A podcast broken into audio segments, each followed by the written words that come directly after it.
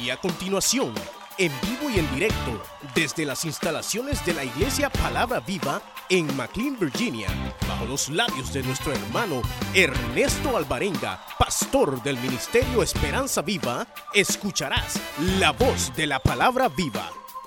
Subieron todos los filisteos para buscar a David y cuando David lo oyó, descendió a la fortaleza. Y vinieron los filisteos y se extendieron por el valle de Refaín. Entonces consultó David a Jehová, diciendo, iré contra los filisteos, los entregarás en mi mano. Y Jehová respondió a David, ve, porque ciertamente entregaré a los filisteos en tu mano. Versículo 23. Y consultando David a Jehová, él le respondió, no subas. Amén. Pueden tomar su asiento, hermanas y hermanos.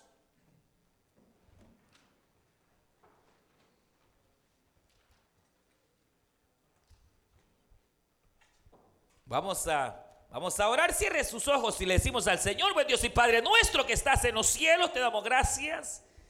Porque tú nos permites venir delante de ti, Señor amado. Queremos recibir tu palabra. Háblanos, Señor, en el nombre de Jesús de Nazaret. Habla a cada vida, a cada corazón. Habla, Señor, a mi vida. Habla la vida de tus siervas y tus siervos. Y aún aquel que no te conoce, háblalo, Señor. Que tu palabra no vuelva vacía, sino que haga una obra preciosa en cada corazón. En el nombre de Jesús de Nazaret. Amén, Señor. Y amén. Aleluya. Gloria a Dios. Esta, esta, esta tarde, eh, tratando, hermanas, hermanos y amigos, de, de continuar en esa, en esa línea de, de, en alguna manera, pudiéramos llamar eh, la gracia, el éxito que este hombre llamado David tuvo en torno a su, a su reinado, a su llamamiento. Y hemos estado hablando, hermanos, de, de las acciones que David tuvo que hicieron que tuviera David el respaldo del Señor en lo que David hacía. Hemos estado hablando de la llave que abre las puertas a la bendición de Dios. La llave que abre las puertas, hermanos, a tener el respaldo de Dios en nuestra vida. Porque eh, eh, yo creo que si estamos esta tarde en este lugar es porque en alguna manera sabemos que necesitamos del Señor. Yo creo que nadie de los que estamos aquí ha venido a pajarear, ha venido a ver, no, no, hemos venido porque necesitamos del Señor, necesitamos de su respaldo, necesitamos, hermano, que la mano del Señor esté sobre nuestra vida. Yo, yo, eso lo creo. O sea, uno viene a buscar la bendición de Dios. No solo a verle la cara a la hermana o al hermano, venimos porque necesitamos de Dios, necesitamos su presencia en nuestra vida. Y David logró que gran parte de su vida la mano del Señor estuviera. Y lo que David hacía, Dios lo prosperaba, Dios lo respaldaba. La gracia del Señor estaba sobre él. Y es porque él tenía la llave que le abría las ventanas del cielo para tener grande bendición. ¿Y qué eran esas llaves? Actitudes. Actitudes. Ya hemos hablado del perdón. David era un hombre que aprendió a perdonar. Aunque le costó, David aprendió a tener un corazón lleno de perdón. Y en lugar de, hermanos, eh, eh, sembrar rencor, guardar odio, David supo perdonar a los que lo ofendían, supo perdonar a los que le agredían y entonces por eso es que Dios estaba con David. ¿Cuál es esa llave? La llave del perdón. Y cuando uno aprende a perdonar, sepa que la mano del Señor estará con aquellos que aprenden a perdonar. El Padre nuestro dice, Padre nuestro que estás en los cielos, perdona nuestros pecados como también nosotros perdonamos a los que nos ofenden. ¿Por qué Dios estuvo con David? Porque David aprendió a perdonar. Tuvo que aprender a perdonar a su padre, perdonó a sus hermanos, perdonó a los que le ofendían. Y no es fácil, pero se aprende a perdonar. El perdón es una decisión. Usted cuando lo ofendan decide si perdona o no perdona. Y no se trata de perdón de lado, sí, sí, te perdono, pero con el gran rencor en el corazón. No, no, no. Sino un perdón de verdad. ¿Y cómo se sabe cuando alguien ha perdonado de verdad? ¿Sabe cómo se conoce que alguien ha perdonado de verdad? Lo testifica la lengua. El que dice que perdonó, pero sigue sacando el error, no ha perdonado. Pero aquel que pone en olvido, y aunque a veces se recuerda, pero no lo confiesa, ese sí perdonó. Pero esa es una llave. La otra llave, hermano, que hablábamos hace, hace algunos días, era la llave del quebranto. Dios siempre estará con aquel que tiene un corazón quebrantado. ¿Y qué es el corazón quebrantado? Es aquel corazón dócil. Aleluya. Porque la Biblia dice que el Señor habita en los cielos. Así es Isaías, aquí Dios Jehová, habito en las alturas, aleluya, habito en el cielo. Pero también habito con aquel que tiene un corazón contrito y humillado, porque el corazón contrito y humillado el Señor jamás lo despreciará. A veces usted y yo tenemos un corazón duro, porque hay mujeres que tienen duro el corazón. Hay hombres que tenemos duro el corazón. Y Dios no puede estar con aquel que tiene corazón duro, hermano. Entonces Dios comienza a quebrarlo a uno. Y, y, empieza a tratar con uno. Ya sea por una enfermedad, ya sea por medio de la mujer, ya sea por medio del marido, de los hijos. Dios empieza a tratar con uno. Para que entonces aprendamos a venir delante de Él. Yo le voy a decir algo. Si usted es cristiano y nunca ha derramado lágrimas delante de Dios, usted nunca ha sido quebrado. Se fueron. Es que los hombres no lloran. Es mentira del diablo, hermano. Aquel que ha sido quebrado como David. David decía, han sido mis lágrimas de día y de noche. David era tan sensible a la presencia de Dios que comenzaba a alabar y su corazón se compungía, se quebrantaba ante la presencia del Señor. Hay gente tan dura que la presencia de Dios está. Y están pajareando, Eh, eh, eh, están endurecidos. Entonces, la llave del quebranto. Cuando Dios nos quiebra el corazón es porque nos va a bendecir. Cuando Dios nos quiebra el corazón es porque algo Dios va a hacer. Porque lamentablemente, hermano, yo le voy a decir algo. Hay personas que no cambiamos hasta que nos quiebran. Somos igual que Jacob. Dios tenía un trato con Jacob, quería bendecir a Jacob, pero resulta que Jacob era duro, era mañoso, seguía de pícaro. Dios queriendo tratar con él y él seguía eh, eh, queriendo la bendición de manera carnal. Hasta que un día se encontró cara a cara con Dios, hermano. Y entonces peleó con Dios. ¿Y usted sabe lo que le pasó? Peleó con un ángel. Hermano, Peleó con el y Dios lo quebró. Él le decía, no te suelto si no me bendices. Y el ángel le decía, suéltame. Y él decía, no te suelto porque quiero la bendición. Pero el problema es que Jacob quería la bendición a las malas. Y entonces vino el ángel, ah, ¿querés que te bendiga? ¿Querés que te cambie el nombre? ¿Querés que dejes de ser pícaro? Y el ángel le agarró esta pierna, ¡ay! se la desconjuntó, hermano. Antes Jacob caminaba así. Ahora Jacob camina así. Pero ya no es pícaro. Ya no es ladrón. Ya no roba la bendición. Ahora él se humilla delante de Dios porque tiene un corazón quebrado. Porque ahora, hermano, va Jacob caminando, cogiendo. Pero Dios lo ha transformado. Usted quiere la bendición de Dios, hermana, hermano, aprenda a tener un, un, corazón quebrantado. Porque si no aprende a quebrantarse delante de Dios, a las buenas o a las malas, Dios lo va a quebrar.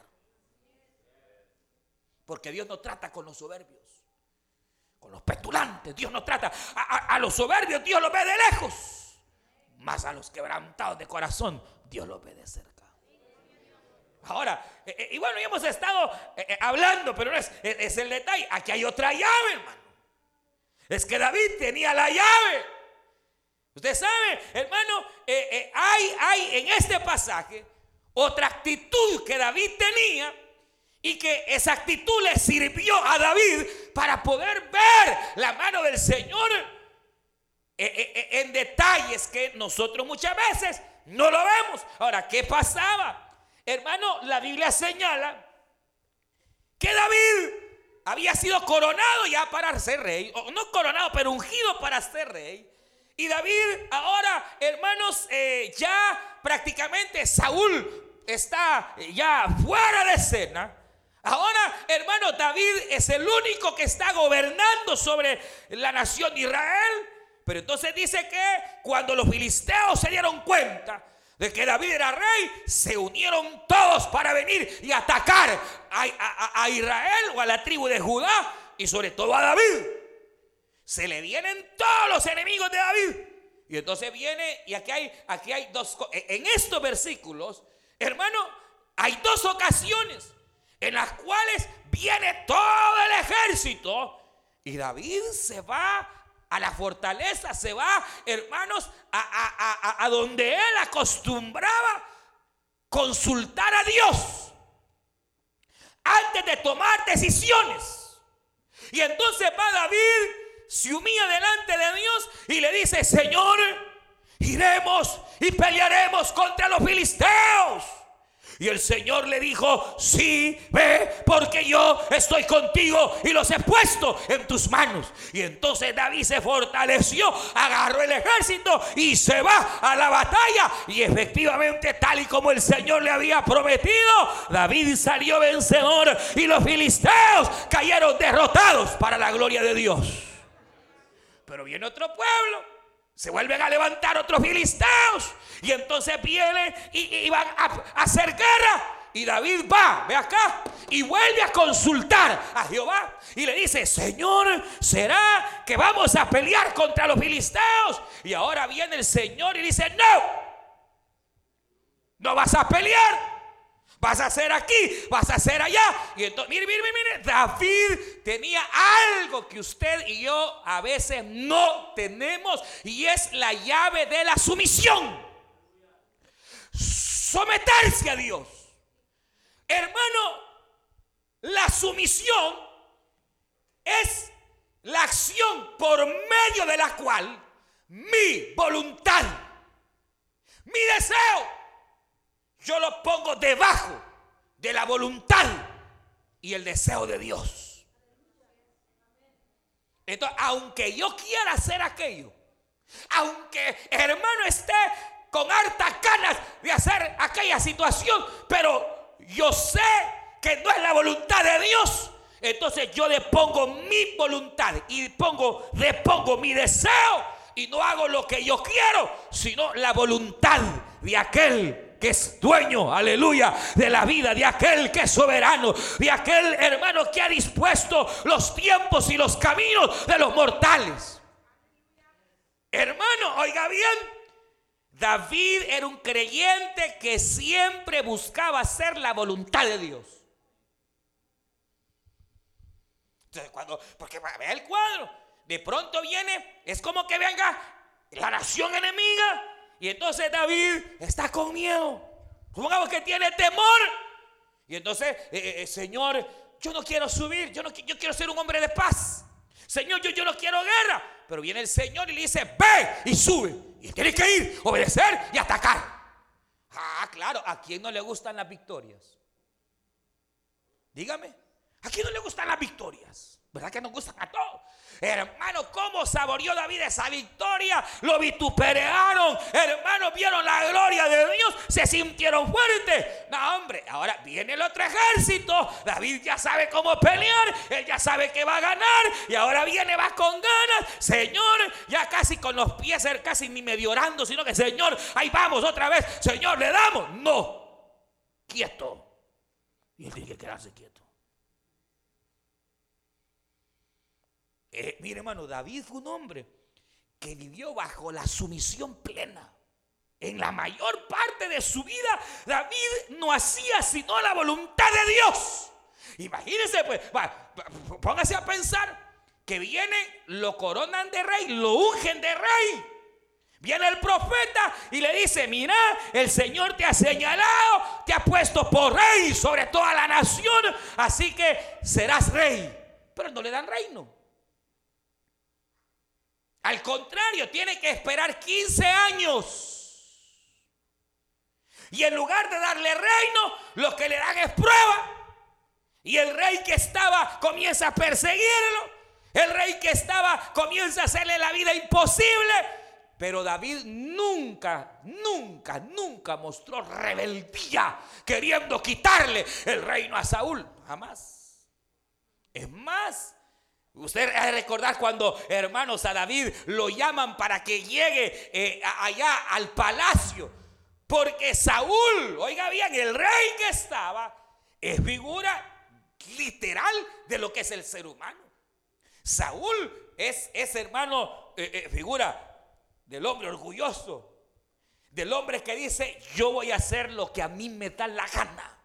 Del hombre que dice, a mí no me importa lo que Dios diga, yo voy a hacer lo que yo quiera. Pues Saúl, usted sabe, Saúl vino, es puesto por rey, y empieza, hermanos, a hacer lo que él le daba la gana. Él no andaba consultando, Señor, haremos esto. Señor, no, no, no, no, no. Él no era de oración, él no era de andar preguntándole al Señor qué hacía o no hacía. Él era rey y como era rey decía, tengo derecho a todo. Es más, era, era, era ley, hermanos, que Dios había establecido que antes de ir a la batalla tenía que llegar el sumo sacerdote a hacer el sacrificio para que entonces el pueblo pudiera ir a la batalla. Pero Saúl ni esperaba que llegara el sacerdote. Al fin y al cabo ya quiso rey. Aquí eh, yo mando y hacía función de sacerdote al cual no se le había llamado. Y entonces Dios lo desecha. Un día Dios le dijo, mira, te doy una oportunidad, un último chance. Levántate y destruye al pueblo de Amalek, porque es pueblo malo, es pueblo que ha blasfemado contra mi nombre, hay injusticia en ese pueblo y porque ellos se opusieron cuando Moisés iba allá en el desierto, es un pueblo duro y, han pecado, ya no puedo tener más misericordia, ve y no dejes nada vivo. Y cuando va a la batalla, empezó a haber unos grandes cuchas así, hermano y los agarra. Empezó a ver unas mascotas preciosas y las agarra, hermano. Y empieza a perdonarle la vida hasta el propio rey. Y entonces en la noche, cuando llega el profeta Samuel, le dice, ¡Hey Saúl! Has hecho tal y como el Señor te dijo. Ah, sí, mi profeta, exactamente su palabra he cumplido yo como rey. Y Samuel le dice, pero ¿qué es ese, e, ese balido de ovejas que oigo? ¿Qué es ese balido de cabras que oigo? Eh, ¿Qué es eso? Ah, es que, mira, habían unos cuches tan gordos. Habían unas vacas tan gordas. Que pues sí, es, para el Señor. Y, hasta, hasta, mira, hasta la vida del rey yo le perdoné. Insensato. ¿Acaso no Jehová había dicho que no dejara vivo a nadie? Por tanto Así dice el Señor. Por cuanto ha menospreciado la palabra de Jehová y no has hecho su voluntad, sino que has actuado conforme a tu voluntad y a tu deseo, de ti será quitado el reino, porque el Señor se ha buscado a otro que tiene un corazón conforme al de Jehová. Hermano, hermana, tener un corazón conforme al de Jehová. ¿Sabe qué significa? Tener un corazón conforme al de Dios. ¿Qué significa tener un corazón conforme al de Dios? Sencillo, tener un corazón que esté dispuesto a obedecer a Dios antes que a sus deseos y a su voluntad. A eso se le llama sumisión. Pero mire, nosotros somos como Saúl, hermano. Y no me mire mal porque todos tenemos un Saúl adentro. Uno lo tiene en Saulito y otro lo tiene en Saulote. Todos, hermanos, tenemos un Saúl adentro que quiere rebelarse en contra de la voluntad de Dios y que sabe cuál es la voluntad de Dios, pero ese Saúl se sale y dice, no hombre, no te conviene, mira aquí que sos esto, mira que sos hombre, mira que... Y se levanta Saúl, hermanos. Y Saúl nos lleva a tener una actitud de soberbia. Porque mire, mire, uno, uno a veces, hermano, es, es igual que Saúl, toma decisiones y le consulta al Señor, hermano. David, cada batalla, subiremos, Señor confírmame Señor. Ah, sube. Allá iba David. Porque Dios le había dicho, hazlo. Y cuando Dios decía, no vas, pues David no iba. Pero mire cuántas situaciones han habido. O casos aquí, hermanos, de gente en la escritura que en lugar de ser sumisos y decir amén, fueron rebeldes. ¿Se acuerdan, eh, hermano? Bueno, lo hemos tocado, el Cana. O el Imelec, más bien el Imelec. El Imelec con su mujer y sus hijos. Él no anduvo, vino una gran crisis, hermano, a, la casa de pan, que es la casa de Belén. Y entonces eh, él dijo, mire, aquí se está poniendo grave la cosa, vámonos muchachos, vámonos. Nunca le preguntó a Dios, jamás le dijo, Señor, será tu voluntad. Señor, me voy o no me voy. Señor, mira a mi mujer. Nunca le preguntó a Dios. Agarró sus maletas, se fue de la casa de pan. Y se fue a Moab, que era el hermano, era Moab, era, era una tierra impía. Y entonces, ¿cómo Dios trata con autoridad cuando se trata de rebelarse? Fíjese que Noemí se fue por obediencia. Pero la obediencia está limitada, la sumisión está limitada. La obediencia está limitada. ¿Y limitada a dónde? A todo aquello que está de acuerdo a la palabra. Noemí bien le pudo haber dicho, bueno, se va usted, pero yo de la casa de Dios no me voy. Aleluya. Pero se fue. Allá iba detrás de él, al mundo, al mundial. Ah, usted sabe lo que le pasó, hermano. Si el primero que se fue fue él. No habían ni pasado 10 años, ya estaba, según él, bien bendecido con casa nueva cuando Pau se murió. Y después va el otro, Pau. Y después el otro, Pau. No dijo, no, mira que sigue soy yo, mejor me regreso. ¿Cuántos casos hay en la Biblia? De gente que en lugar de ser sumiso, de venir delante de Dios y de decir, Señor, aquí estoy, hago aquí, hacemos allá, aquí te consultamos. Nada, hermano. De una vez. Y entonces, ¿qué pasa? Que entonces lo que ocurre es lo contrario. Aún David, hermano.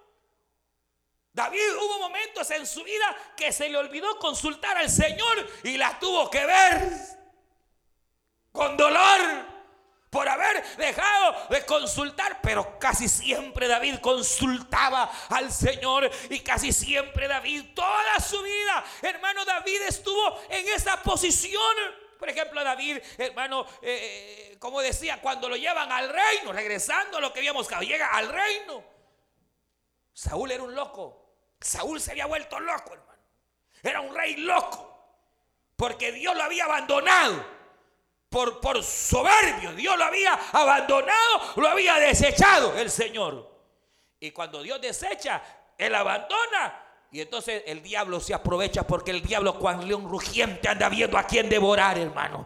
Si el diablo no lo toca a uno, es porque la gracia del Señor nos cubre, aleluya. Porque Él está con nosotros, porque Él pelea por nosotros. Pero si uno se mantiene en sus soberbias, hermanos, ah, olvídese. Si uno se mantiene al igual que Saúl, la presencia de Dios se va y ahí donde entra el diablo. Y entonces venía un espíritu malo, perturbaba, hermanos, a Saúl, lo volvía un loco. Y entonces dijeron, busquen a alguien. Alguien que pueda tocar el arpa, alguien que tenga el espíritu de Jehová, alguien que sea prudente. Y usted sabe, y llaman hermanos a David, y allá va David. Y entonces de repente el rey se volvía loco, hermano. El rey era la autoridad. Y David le merecía respeto y sumisión a un loco. Pero mire cómo era David de sumiso, hermano. Que aún el rey loco, dice que cuando le agarraba la locura, hermano agarraba una lanza y ¡fua! Y David solo se las quitaba la lanza.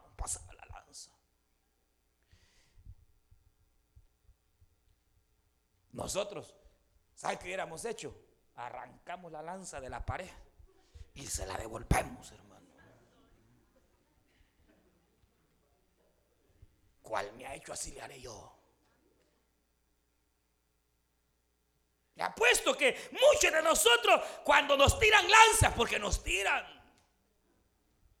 hay, hay, hay mujeres lanceras, hay hombres lanceros. Hermano, cuando uno tiene un espíritu sumiso, cuando le tiran lanzas, hermano, en lugar de agarrar las lanzas y devolverlas, mejor se esquiva, mejor se aparta. El sabio ve el mal y se aparta, pero no se convierte en un Saúl. Por eso David era David.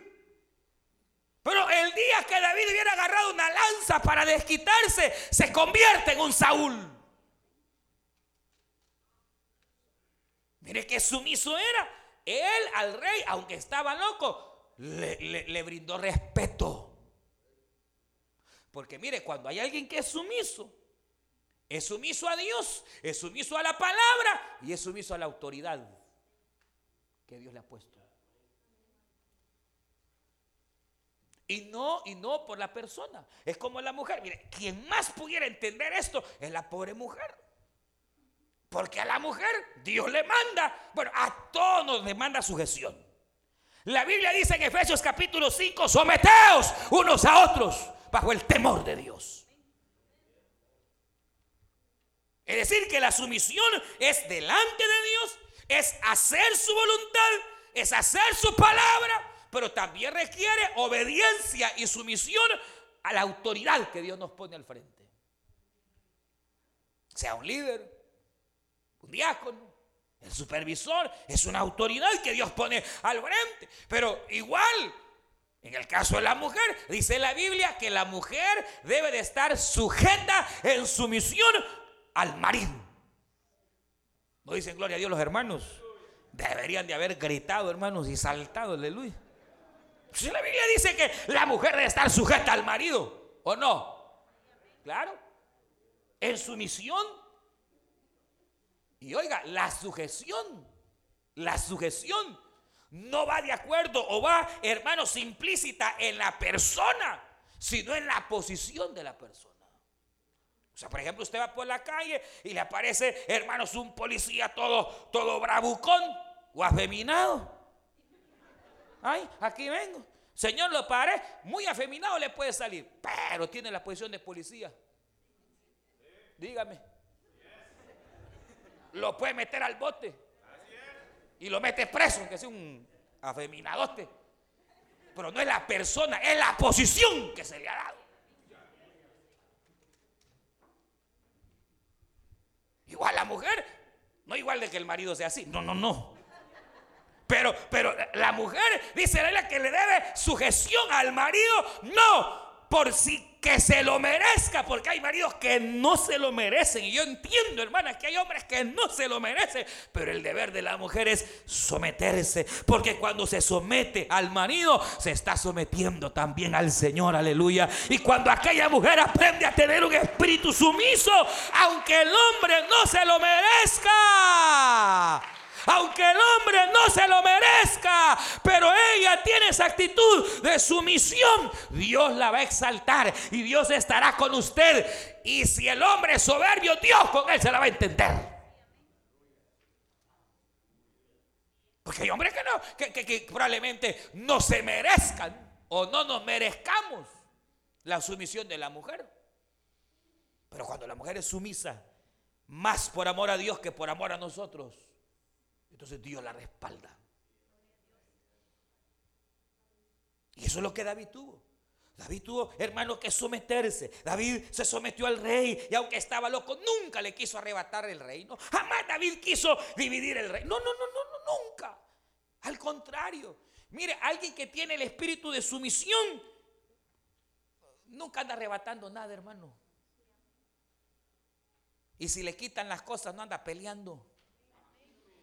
Pero cuando usted ve hermanas que hasta por la silla se pelean. Uy, hermano que esto es mío y que no sé qué, y que, ay hermano, ese no sabe lo que es la sumisión, no sabe lo que es la humildad y Dios está lejos.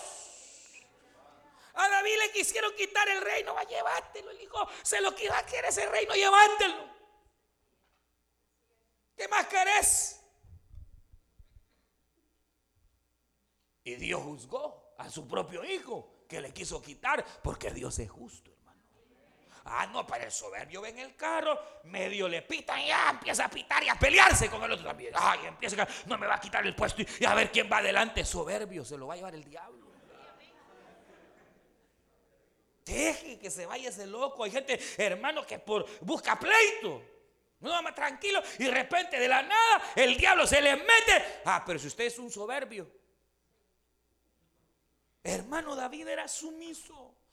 David es una figura tremenda de, llegar al punto, oiga bien, de tener resignación en aquellas cosas que a veces, hermanos, son duras de sobrellevar. Porque solo alguien que es sumiso puede llegar a decirle, Señor, hágase. A María, ¿por qué escogieron a María? ¿Por qué el Señor escoge, hermanos, a la bienaventurada María? Porque María tenía un espíritu sumiso. La escoge y le dice, bienaventurada serás entre todas las mujeres. Porque aquí concebirás, quedarás embarazada y lo que habrá en tu ser es el Santo Hijo de Dios. El Espíritu Santo te cubrirá, la sombra del Altísimo vendrá sobre ti. Hermano, y aquella muchacha que tenía unos 13, 14 años viene y dice estas palabras, hágase con tu sierva conforme a tu voluntad. ¿Usted sabe qué significaba eso? En aquella época no era como hoy que pues, cualquier cipota sale embarazada y hasta llegan a abortar, Señor, reprenda al diablo. O, sale embarazada, ah, normal hoy. En aquella época, una joven embarazada la apedreaban, hermano. Porque ella estaba comprometida con José para casarse. Y si José, al darse cuenta de que estaba embarazada sin haberla tocado, él podía ir a los ancianos de Israel para que apedrearan a aquella muchacha. Cuando ella dice estas palabras, hágase conforme a tu voluntad, estaba poniendo su vida. Igual José, José era sumiso, hermano. póngase en el plano de José. Para José fue feo. Imagínense que la novia le sale embarazada y él nunca la había tocado. Y, lo, más tremendo que le dice, lo que tengo es del Señor. Dijo, dijo al Señor, ¿cómo fue esto? Entonces, mire, José, José pudo haber hecho dos cosas. Una es difamarla y acabársela, ir delante de la gente, pero iba a ser despreciada y hasta podía matarla. Entonces José prefirió huir. Porque entonces el bárbaro iba a ser José. El pícaro iba a ser. Ese José solo le embarazó y se fue. Pobre la muchacha. Vayan a buscar a José. Y José por allá. Entonces cuando José en su corazón decide mejor abandonarla para él echarse el tamal encima. Es cuando Dios se le presenta y le dice, José, no temas recibir a María por tu esposa, porque lo que hay en ella es el Santo de Israel, es Yeshua, es el Mesías esperado, el Salvador su nombre. Claro.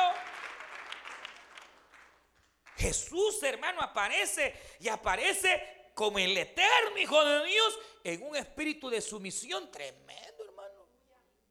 Siendo rey de reyes, señor de señores, aprendió obediencia.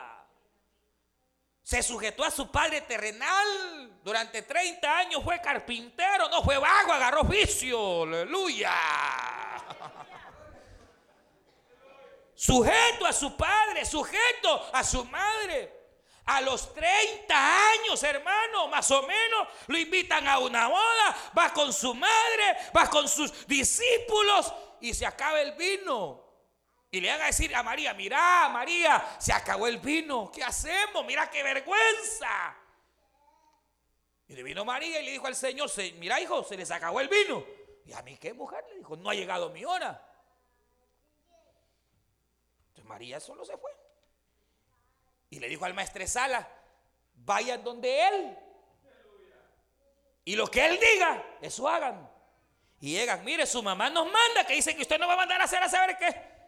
Alguna mirada le echó María. Y él siendo Dios, hermano, obedeció. Es que tremendo, hermano. Por eso Jesús un día orando dijo, Señor, nada he hecho sino obedecer tu voluntad. Hermano, Jesús tuvo que aprender obediencia. Porque Él es el eterno Hijo de Dios. Eh, eh, hermano, Jesús no es menos que el Padre. Ni el Espíritu Santo es menos que Cristo, no. La Trinidad, hermanos, es algo tan extraordinario porque Dios es uno en su esencia, pero cohabita en la persona del Padre, del Hijo y del Espíritu Santo. Y, y hermanos, no es que Jesús sea más santo que el Padre o el Padre más santo que Cristo, no.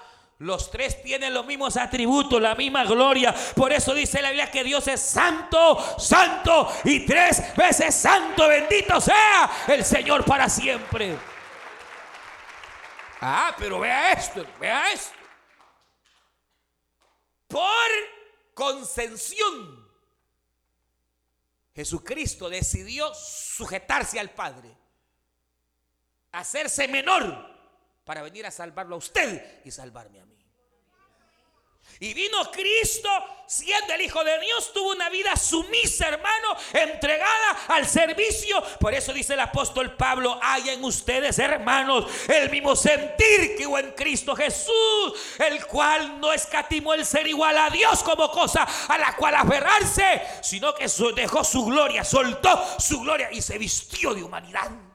Y estando en estado de hombre, se volvió siervo.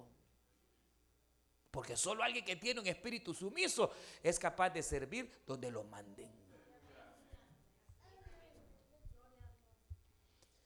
El que no, no, hermano. ¿Y a mí por qué me mandan ahí? Y solo a mí me mandan. ¿Y por qué no mandan a la otra? ¿Y por qué no le dicen al otro? Pues? ¿Y por qué solo a mí me regañan? ¿Y por qué? Soberbio. El que tiene un espíritu de sumisión, hermano, donde Dios dice ahí va, lo que le digan hace, va haciendo la voluntad, hermano del Señor. Aquel que tiene un espíritu sumiso se entrega plenamente a la voluntad del Señor. Y aunque a veces esa voluntad duele. Jesús mismo cuando estuvo en el Getsemaní, hermano. El mismo ahí Orando dijo estas palabras, Padre, haz que este, este, este, esta copa yo no la beba. Quería venir a la cruz, morir, porque Dios nunca ha conocido la muerte. Hasta hoy le iba a conocer. Dios es la vida. Pero la oscuridad y la sombra de la muerte tendría que experimentarla. Y Jesús dijo, Padre, haz que esta copa pase, haz que no vaya, pero no se haga mi voluntad, sino tu voluntad. Porque el que tiene un espíritu sumiso tiene que llegar a veces, hermano, a resignarse. Y aunque duele, hermano, porque uno no entiende. Nos pasa, ¿sabe cómo nos pasa? ¿Sabe cómo nos pasa? ¿Se acuerda? Hay una figura tremenda, tremenda ¿Se acuerdan de aquel muchacho? Así como los jovencitos. ¿Cuánto tenía? Tal vez 13 años. Y un día le dice a su papá, mira hijo, venite. Vamos a ir a adorar al monte. Ah, ¿cómo no? Dijo, vámonos a adorar allá al monte. Y dice la Biblia que, eh, hermano, llamó a que el padre a su niño, llamó a dos siervos más y van, hermanos, a adorar al monte. Él ya había visto cómo su papá adoraba. Él había visto que su papá cuando adoraba ponía un altar y en el altar ponían leña, lo agarraban un cordero y lo mataban al corderito para que la sangre del cordero pudiera limpiar los pecados. Entonces van y dice, eh, venid hijito, vamos a ir a adorar al Señor. Y cuando llegan a la falda del monte, viene, viene el Padre y dice a los cielos, espérennos aquí porque volveremos, iremos a adorar con el muchacho y regresaremos. Y allá va, mira, recoge la leña, hijo. Y allá va aquel cargando la leñita, cargando. Más leña va, sí, más leña va, aquí va. Ya, ya iba que, mira, pues ya no aguanto, a seguir. Y allá iba aquel cipotillo, qué obediente, hermano. Ojalá si fueran los jóvenes de hoy.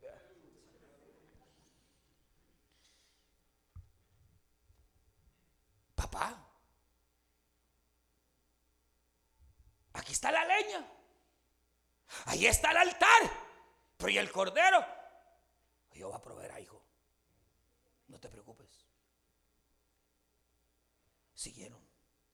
Cuando llegue el momento, hermano, Abraham prepara el altar, le quita la leña a aquel niño, agarra al niño, lo empieza, hermanos, a preparar. ¿Qué hubieran hecho? Salir corriendo, hermano. Pero Isaac se quedó quieto. No abrió su boca. No le dijo, papá, no, no, no, quieto. Por eso, mire, Isaac tuvo un espíritu de sumisión tan grande que estuvo dispuesto a obedecer a su padre hasta en una muerte extraña que obviamente no llegó. Porque cuando Abraham agarró el cuchillo y aquel niño viendo, hermano, quizás sudando y viendo a su padre con el cuchillo, vino el ángel y detuvo la mano de Abraham y le dijo, Abraham, no le hagas nada al niño, porque el Señor ha visto tu sumisión y la del niño.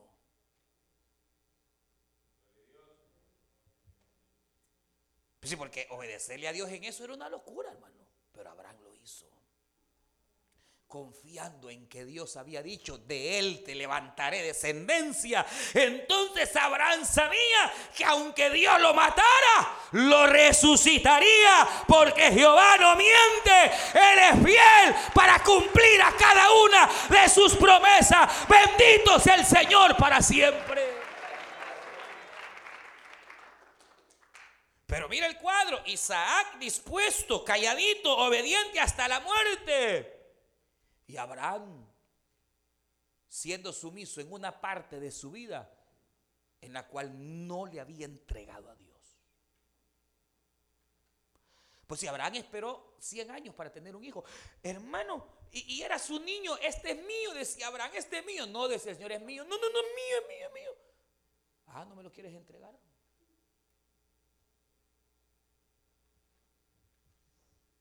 Porque a veces tenemos áreas en nuestra vida que las hemos agarrado y no las queremos entregar, hermano. Y por eso Dios no nos bendice, hermano. Y eso que no hemos entregado es lo que nos cierra la puerta. Y ahí está uno por soberbio, hermano. Soberbio a la autoridad. No obedece la palabra. Le dicen lo que tiene que hacer y hace lo contrario.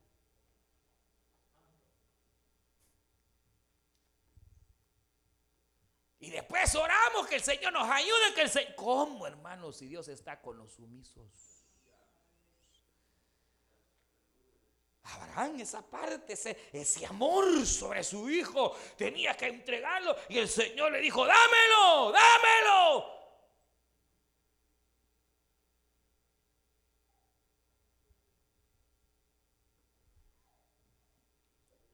Porque al fin y al cabo, el que tiene un espíritu sumiso sabe que todo lo que tiene no es del, es del Señor.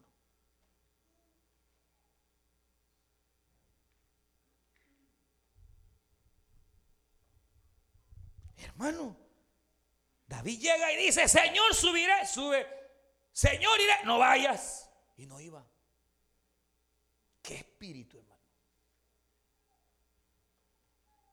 Yo les pregunto, ¿cuál es el espíritu que nos caracteriza a nosotros?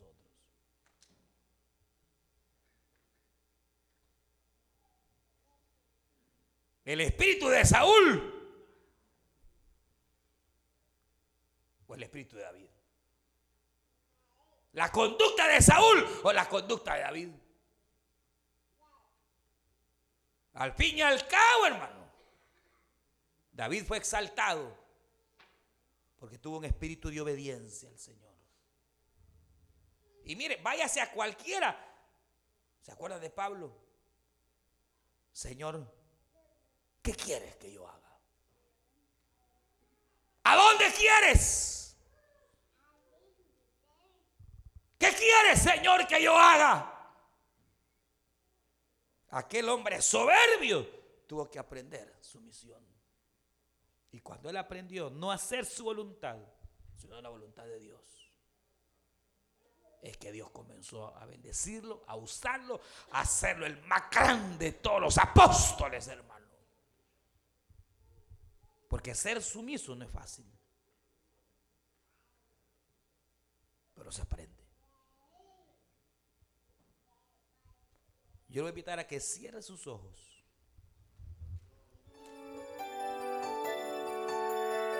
Usted escuchó el mensaje restaurador de Jesucristo desde las instalaciones de la iglesia Palabra Viva en McLean, Virginia.